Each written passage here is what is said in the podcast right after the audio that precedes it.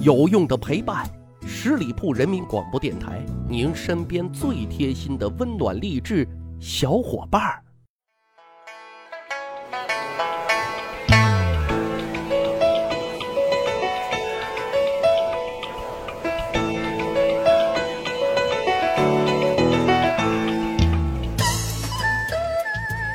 长见识，长谈资，密史趣谈，我是大汉。今天啊，跟大伙聊一位古代暖男啊。如果用现代眼光来看啊，还是一枚标准的高富帅啊。要才华，那属他满腹经纶，雄韬武略啊；要权力，属他位高权重，那是一人之下，万人之上。更重要的是什么？他不是中央空调啊，谁都给予温暖，就一心一意爱着自己的结发妻子。那所以各位说一说啊，这样的暖男，无论硬件配置还是软件实力，是不是可以笼络万千少女的芳心呢？他是谁呢？他就是大唐政坛非常闪亮的一颗星星——房玄龄。关于房玄龄啊，大家可能都比较熟悉啊，这里呢就简单介绍一下。房玄龄出身在官宦世家，那也是文武双全。他的第一份工作呢是大隋的一名基层公务员。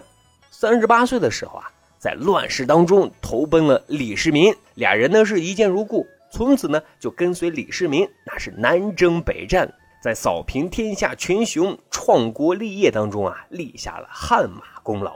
那有记载说啊，他是玄武门事变的主谋啊，辅佐李世民夺取了皇位啊。而历史上非常著名的贞观之治，那他更是。功不可没啊，所以后世就有人评价说他是名臣风度、良相风格、道德的楷模、为官的表率。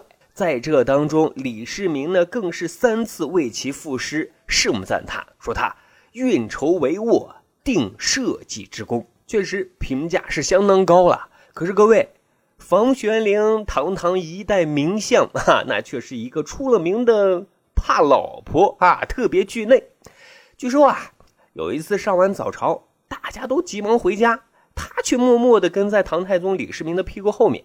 唐太宗李世民以为他有啥重要的事要汇报呢。这时，房玄龄面露难色，对唐太宗说：“皇上啊，我惹我家媳妇生气了，请皇上写道圣旨，让我老婆不要生气，这我才敢回家。”惧内到这种程度啊，把李世民都给气乐了。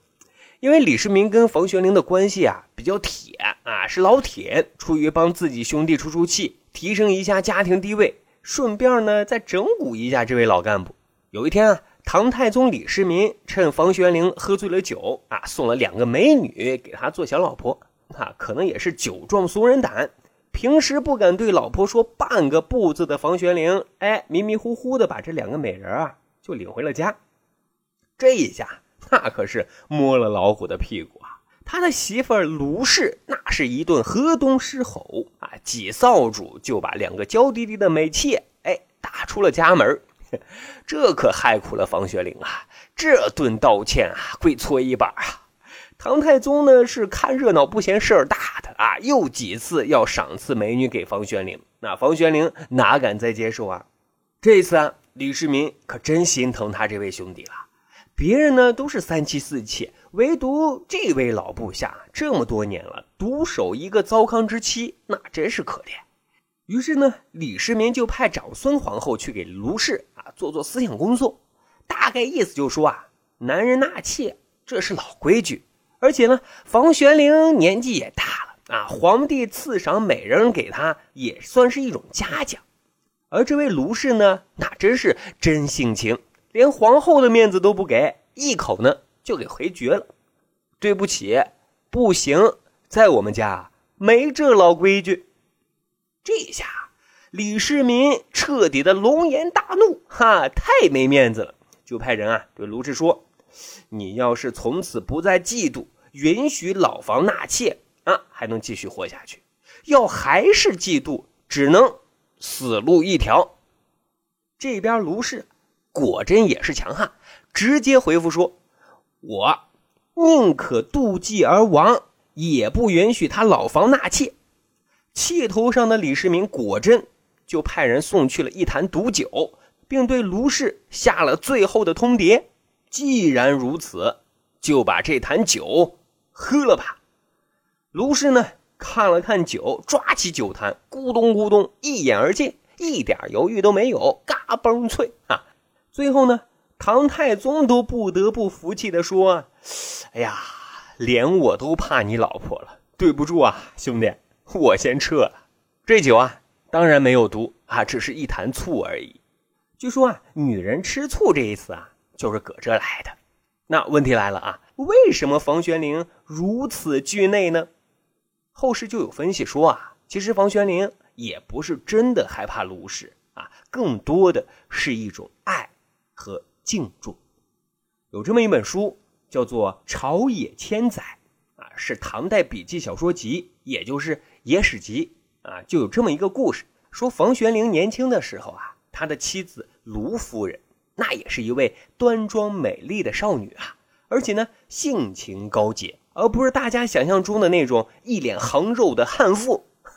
说有一次啊，房玄龄病重，眼看都快不行了啊，到了鬼门关了。就把媳妇儿叫过来说：“我呢，可能要上天了，你还年轻，找个好人就嫁了吧，千万千万别为我守寡啊！”